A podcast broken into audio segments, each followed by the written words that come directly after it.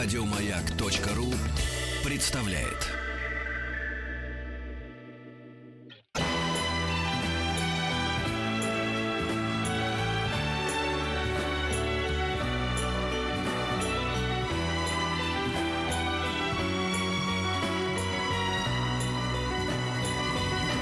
Спутник кинозрителя. Ну, короче, мы говорим про, про, про все фильмы вы сказали, да, уже, которые на неделе, да, у нас Ну, выходят? не про все, но про те, которые достойны того, чтобы о них Заметно, да. рассказать. А вот, э, значит, у нас мой любимый режиссер Алан Паркер. Я рад даже э, тому, что мне удалось ему сказать, что я вот ваш поклонник. Он прекрасный дядька, по-моему, наш человек пьющий, вот, э, как многие англичане. Вот, Алан Паркер великий режиссер британский, наш современник, по счастью. Я люблю почти все картины, ну, в общем, все, да, а какие-то особенно люблю.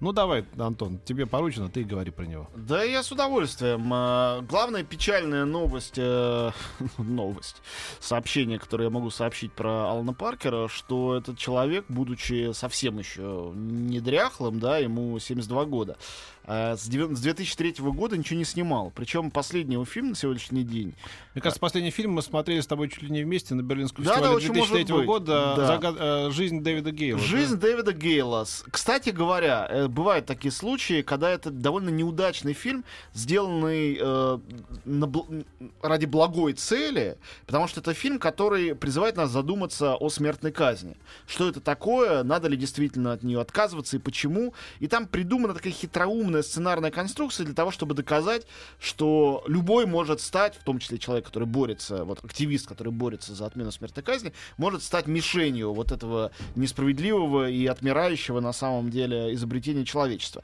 И там замечательный совершенно э, актерский состав, э, который, значит, возглавляет э, самый любимый, э, значит, э, Петин артист э, Кевин Спейси. Кевин Спейси. Вот, э, ну там и кроме него и э, вот замечательная Лора Линни, очень хороший Кейт Уинслет. Э, вообще эта картина всем хороша, кроме того, что она не получилась. И после этого Алан Паркер по каким-то причинам, э, не знаю, не складывалось у него что-то. Я вот ничего не знаю про его проекты, которые он, скажем, запускал бы, Да. а они не получались. Просто вот как-то 13 лет обидно очень, да. очень обидно. Может быть, решил пожить для себя. Поэтому мы вот пытаемся, наверное, сегодняшним эфиром это несправедливость чуть-чуть компенсировать, просто напомнить людям о том, что не то, что было, есть такой режиссер замечательный. Еще один момент для меня очень обидный. А, Я, ну, как все, наверное, вменяемые люди, большой поклонник Англии английской культуры. Англия во всех отношениях хороша, но вот э, английское кино, оно всегда существовало в тени не английского кино. И причин здесь две. Первая причина — это отдельность Англии от всех европейских процессов, да, потому что мы знаем, как неореализм запустил вот этот взрывной механизм, который потом позволил начаться французской новой волне, а из нее, в свою очередь, немецкая, скажем, но- новая волна, там, через еще 5-7 лет вылупилась. А все это смотрели в Восточной Европе, и в Венгрии, Чехии, Польше снимали свои фильмы, а одновременно э, с этим в 50-х, 60-х был ренессанс оттепельного кино в СССР. А англичане были как бы отдельно, со своими этими новыми рассерженными. А второй момент для английского кино печальный, это то, что английское кино э, часто находится в тени американского. Они претендуют на те же самые премии. Ну, э, это про любое можно кино сказать, в не-не-не-не, тени нет, нет, американского. нет, нет. Я имею в виду в совершенно конкретном смысле слова. А, смешение актеров и режиссеров, английские режиссеры, работающие а, в э, Америке. Америке, ну, как бы для всего мира, Чарли Чаплин или Альфред Хичкок это явление не английской культуры, а американской. Американской, правильно? И Алан Паркер, я думаю, что вот если бы мы сейчас произвели, ну, до того, как начать наш эфир, спонтанный опрос наших слушателей, а, из какой страны этот режиссер, я думаю, что очень... Америка. Конечно, сказали бы американец. И «Жизнь Дэвида Гейла» — это тоже совершенно американский фильм с американскими артистами. То есть Кейт Уинслет ан- англичанка, но, э, значит, э, несмотря на это все, значит, э, э, не только участие Кевина Спейси, но место действия, сама проблематика смертной казни, конечно, чисто американская. И очень многие фильмы Алана Паркера, который чисто английский человек, родом из э, Лондона, из такой простой семьи, э, все его фильмы связаны с Америкой. И, э, конечно, это не связано с тем, что его, э, скажем, кто-то заставлял или кто-то купил. Это вообще все ни при чем. На самом деле он с самого начала своей карьеры безумно интересовался всем американским. Вы помните, нет его первую картину, с которой все на самом деле началось? Ам, Но я-то вряд ли. Это тот самый Багзи Малон, да? Багзи Мелон, Я тут недавно видел его верно. где-то в гостинице. Давай Это расскажем про этот фильм, потому да, что я думаю- роскошная картина, да. 76 Какой год. древний. А, да. 76 год. А в чем прелесть? Это гангстерский фильм. но это мюзикл. Типа времен сухого закона. Да, вот 20 30-е годы. Да, да, да. Но это мюзикл, и это пародия. Да. А, в чем смысл этой пародии? А, Там тут все роли играют тако- дети. такого никто никогда не делал, да. Дети. Маленькие дети. Кажется, Все, все роли играют дети. Да. В числе этих детей, так на секундочку, юная Джоди Фостер, Джоди. Фостер. Да, Они стреляют из автоматов, а оттуда типа взбитые сливки Да, вылета- да. вылетают. Крем для торта. да. Э, Это совершенно очаровательно. И, конечно, это такое чисто английское, почти Монти Пайтоновское по духу снижение вот этого пафоса американского Да, гангстерского проблемного социального семейного кино. И э, влюбленность Паркера во все американское кстати говоря, э, скажем так, двумя поколениями позже такую же влюбленность и завороженность Америкой в кино показал другой выдающийся английский режиссер Сэм Мендес. Начиная с красоты по-американски, да? У него все фильмы происходят в Америке. И большая часть фильмов Паркера это тоже фильмы про Америку, связанные с Америкой. И после Багзи Мелоун, э, который, между прочим, показывали в Каннах. Жалко, что только приз не дали никакой. Может, тогда он остался бы э, на родине снимать. Следующий фильм — это «Полуночный экспресс». Знаменитая картина и тоже чисто американская по духу. Между прочим, это Там картина... кто-то наркотики перевозит. Конечно. Это Да, картина, которая э, прославила одного молодого человека, молодого сценариста, я бы сказал, по имени Оливер Стоун. Оливер Да, Стоун. Да, да, да. да. Может, не было бы никакого Стоуна, как такой суперзвезды, если бы не Паркер, не «Полуночный экспресс». И до сих пор, если меня спрашивают, какая у меня любимая работа Стоуна, я обычно называю «Полуночный экспресс». Потому- не потому, что он такой блестящий сценарист, потому что этот Чтобы фильм... выглядеть оригинально. Нет, Да, потому, Что, потому что Паркера люблю Да. больше, чем Стоуна гораздо. Вот и все. Он, мне кажется, режиссером гораздо более высокого уровня. Можно не соглашаться, но вот э, с моей точки зрения это так. Между прочим, там еще музыка Джорджа Мородера. Многие об этом э, забывают. Э, Он э, э, тоже получил Оскар за «Полуночный экспресс». Это история наркокурьера, вот, э, который э, застревает э, в страшных диких краях, и, ну, собственно говоря, это происходит в Турции. И дальше он, значит, пытается бежать из тюрьмы. Это история побега. Вот, и сделана она совершенно роскошно. Это И в турецкой тюрьме его кошмарят. Мгм. Так я скажу Кошмар, как- аккуратно. как еще может быть? Вот, между прочим, там среди артистов мой любимейший Джон Хёрд, к разговору Да. об англичанах в Голливуде. да, Вот, он играет вторую главную роль и очень. Я у него брал интервью тоже. Да, я тоже. Он прекрасный старик, Да. великолепный. А я не брала интервью у Джона. Ну и покуривай тогда. Сторонке. ладно, ладно, Нервно желательно. Вот, потом э, начинаются фильмы, которые мне нравятся меньше, но нельзя э, никак отрицать их значимости в творчестве того же самого Паркера. Это фильм «Слава» 80-го года. Это Обалденное кино. Музыкальная, музыкальная картина, почти что мюзикл. Вообще он любит мюзиклы. Про арт-школу для одаренных детей Это в правда. Нью-Йорке. А я да. думала про фитнес. А вот посмотри, Петя, как любопытно. Да. А, Паркер, его невозможно назвать режиссером мюзиклов. В американском смысле точно. Но вот если взять... Он его- вообще начинал как рекламный режиссер, как, его, Да, да, да, как да. люди его поколения, я имею в виду братьев, э, братьев, э, тех, господи, Тони и... Дарденов? Не, нет, Да э, нет, этот, э, Скоттов. Тони, Тони Скотт, да. Тоже англичане, Да. американские. Они все вместе начинали там Да, вот, да, в да. этом рекламном рынке, потом А они это- стали клипмейкерами параллельно и... А это точно тоже поколение. Да-да. Так вот, э, смотри, фильмы Багзи Мелоун, Да. Слава, Стена, Коммитментс, Коммитментс, прекрасное Э, кино про Эви- молодую ирландскую... Эвита. Это все мюзиклы. Эвита. Мой любимый Мой мюзикл. любимый мюзикл. Так вот, теперь подумайте. У них у всех, у этих фильмов нет ничего общего, кроме редчайшей музыкальности и чувства ритма Алана Да, Паркера. да, да, да. Они все решены в разных жанрах, они все о разном, они все на разном материале. То есть «Эвиту» со «Стеной» и с «Багси Мэлоун» сравнивать просто невозможно. Это разные миры, как не знаю, как разные фильмы Кубрика, это разные ну, миры. разные, конечно. Но Как- при этом их все объединяет вот эта вот жуткая музыкальная доминанта, такая прям, э, ну не может от нее избавиться. И даже «Полуночный экспресс», вот уж совсем не мюзикл, именно за, мю- за музыку получает Оскара. А вот Эвита Вебер написала, а э, кто еще там? Ну, «Стену» написали других, э, Пинк Ну, это понятно. да. А Ну, вот Джорджа Мародера я уже сказала, в фильме «Слава» Ну, я там, там нет совершенно- отдельной, б- там есть, Да, там да. есть знаменитая одна песня в конце фильма, когда они все прыгают по, по машинам э, Нью-Йорка, значит, там на улицам эти детки. А, ну, в принципе, там просто несколько мелодий, потому что там э, дети развиваются, там кто-то там на виолончели, кто-то поет, кто-то танцует и так далее. Там вот вообще история переламывания э, молодой амбициозной юношеской среды, как бы друг другом, и, и, и внутренних как колбасня, она, конечно, Просто показана замечательно. Эвиту-то всю Ну, разобрали. Ну, а Это- Commitments это Commitments, собственно Commitments говоря. это такой прекрасная ансамбль такая, Commitments. э, да, который раздолбайская какая-то, ирландская какая-то, да, по-моему, группа, Да. которая там на заднем дворе, э, значит, их базлает, и как они между собой потом все Но ругаются. самая и прелесть о том, что это группа, которая могла стать супер э, Да. звездой, и фильм как бы рассказывает о том, как они идут, идут к тому, чтобы ей стать, Да. а потом раз, и группа Да, кончается, да, и да, фильм да. кончается, и Да, ничего- да. никакой, никакой звездности не Но произошло. саундтрек остался, и Да. он потом стал очень популярным. Это такие анти-юту в каком-то Да, смысле, да. потому что юту там тоже упоминается, тоже ирландская, значит, И тут коллектив. упоминается папаша, да, глав, э, вокалист этой группы, когда он выходит на задний двор, это, это трущобы, когда они начинают, он выходит так, говорит, ну, конечно, Юту уже обкакались. Но между тем фильм дает понять, что и это могло бы случиться. Мастанг Сали, там очень хорошие мелодии есть, они с саундтреком хорошим Ну стали так а почему ж плохие? Конечно, Ты не просто так узнаваемо все взял. напел. Нет, ну, неплохо. Нормально.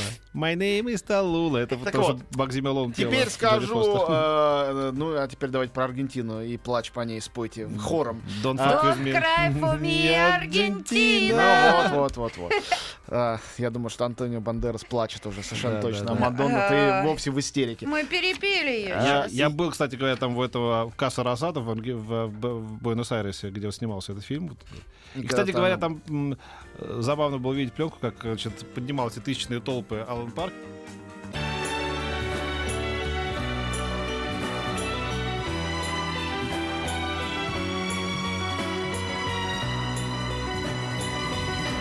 Спутник кинозрителя. Вот, мы говорим про прекрасного английского режиссера Алана Паркера, и э, много сказали о его музыкальных разных фильмах. Я, пожалуй, что скажу о своих двух любимых фильмах Паркера. Честно говоря, если бы не они, я точно не включал бы его там в пантеон лучших режиссеров, но э, это картины, которые... Из тех картин, которые меня потрясли в моем э, тинейджерском возрасте, наверное, я их обе увидел, когда мне было лет по 14, 14-15, что-то, что-то в этом роде. И э, те фильмы, которые совершенно не поблекли с годами, я их пересматривал потом, это «Стена» и «Сердце ангела», сделанные в 80-х. Вообще 80-е не лучшее десятилетие в истории кино, но там появлялись иногда отдельные фильмы, ни в какое там течение движения не вхожие, а просто вот совершенно сепаратные. И э, что такое «Стена», в какой ряд ее поставить, совершенно непонятно. А, это вроде бы рок-опера, но рок-опера, не обладающая определенным сюжетом, это рок-опера, если угодно, кавкианская. Это история одинокого человека, который э, строит для себя психологическую стену, отсекающую его от мира.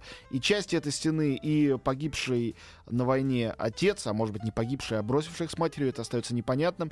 И авторитарная мать, которая, может быть, он выдумал, что она такая авторитарная. И девушки, которые э, э, его бросили, а, и жена, а может быть, вовсе не бросили, а он был с ними настолько невыносим, что они ушли.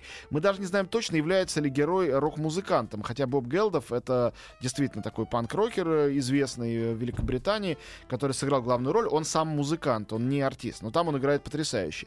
И вот эта совершенно галлюциногенная картина, даже я читал такое мнение, что она состоит из клипов, и Паркер как э, рекламщик, клипмейкер, поэтому за это взялся. Но я не согласен, что это похоже на клипы. Для меня это больше похоже на, не знаю, сюрреалистическую живопись, на андалузского пса Бунюэлевского. То есть это кино невероятно свободного потока фантазии. И, э, как отмечает Википедия, кстати, об этом не знал, что Алан Паркер э, фанат Тарковского. Так вот, наверное, в этом фильме он ближе всего к Тарковскому, потому что это такое зеркало своеобразное. Да? Это очень интимная картина, которая говорит о внутреннем мире человека и экранизирует этот внутренний мир. В том числе при помощи совершенно сногсшибательной анимации. Вот я недавно пересмотрел «Стену», думал о том, устарела ли она. Уж сколько я с тех пор посмотрел мультфильмов. Невероятная анимация, невероятного качества. Она очень страшная, она очень крутая, и она действительно может сравниться только вот с топовой живописью начала 20 века, там с каким-то Магритом или э, с Максом Эрнстом или с тем же Дали, а не с э, киношными какими-то аналогами. Вот, э, э, это стена. Что касается сердца ангела.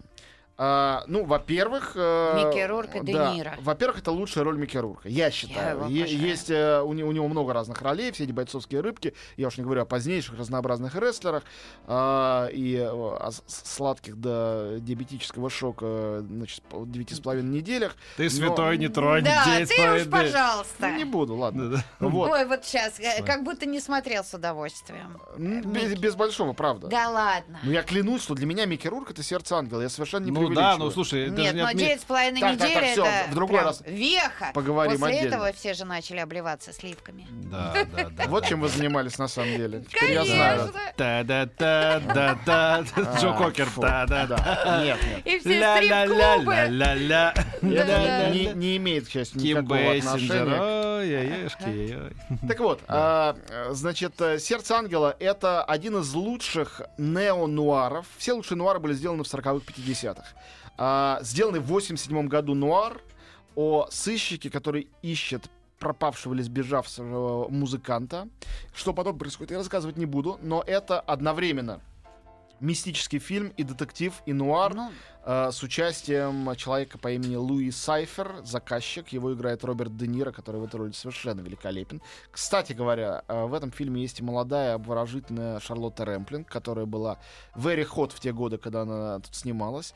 И, конечно, образность этой картины и ее э, причудливый сюжет э, и уникальная харизма и Де Ниро, и Рурка, которые здесь скрещиваются, все это а, приводит к появлению выдающейся картины. Это такой нечастый случай, когда фильм сильнее, чем первоисточник. Это роман такой «Падший ангел», я его читал и был очень разочарован, потому что я помнил, насколько сильное впечатление на меня произвел фильм. Кстати, Мне кажется, без этих актеров бы этот фильм не сложился. ну, этого, мне этого, кажется. этого мы не знаем, но лучшие актеры всегда хотели сниматься у Паркера и снимались в разные годы, и английские, и американские.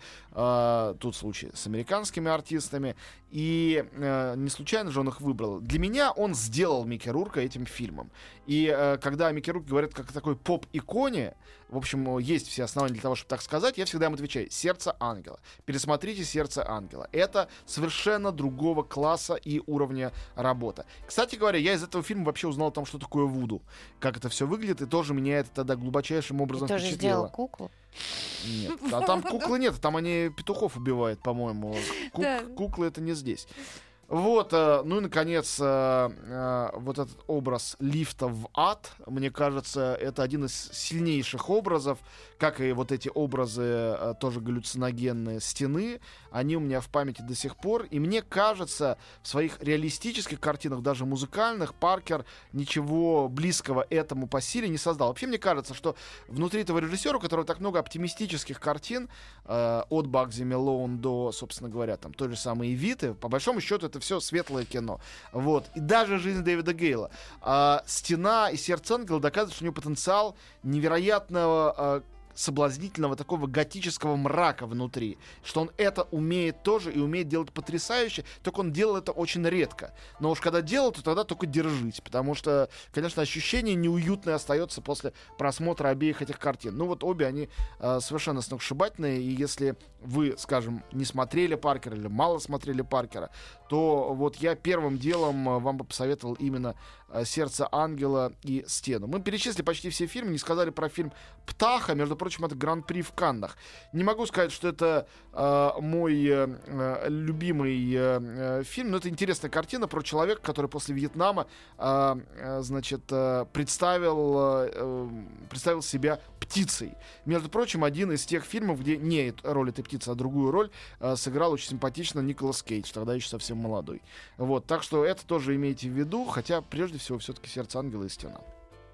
Спасибо, дорогой Антону Антон. Долину. Да, мгм. И- Надо пересмотреть «Сердце ангела», что-то я давно Да, не сделайте это. Да. И Виту еще раз послушаем. Я лучше Виту, да, да, да. Спасибо, Антон. До следующей недели. Пока, ребят.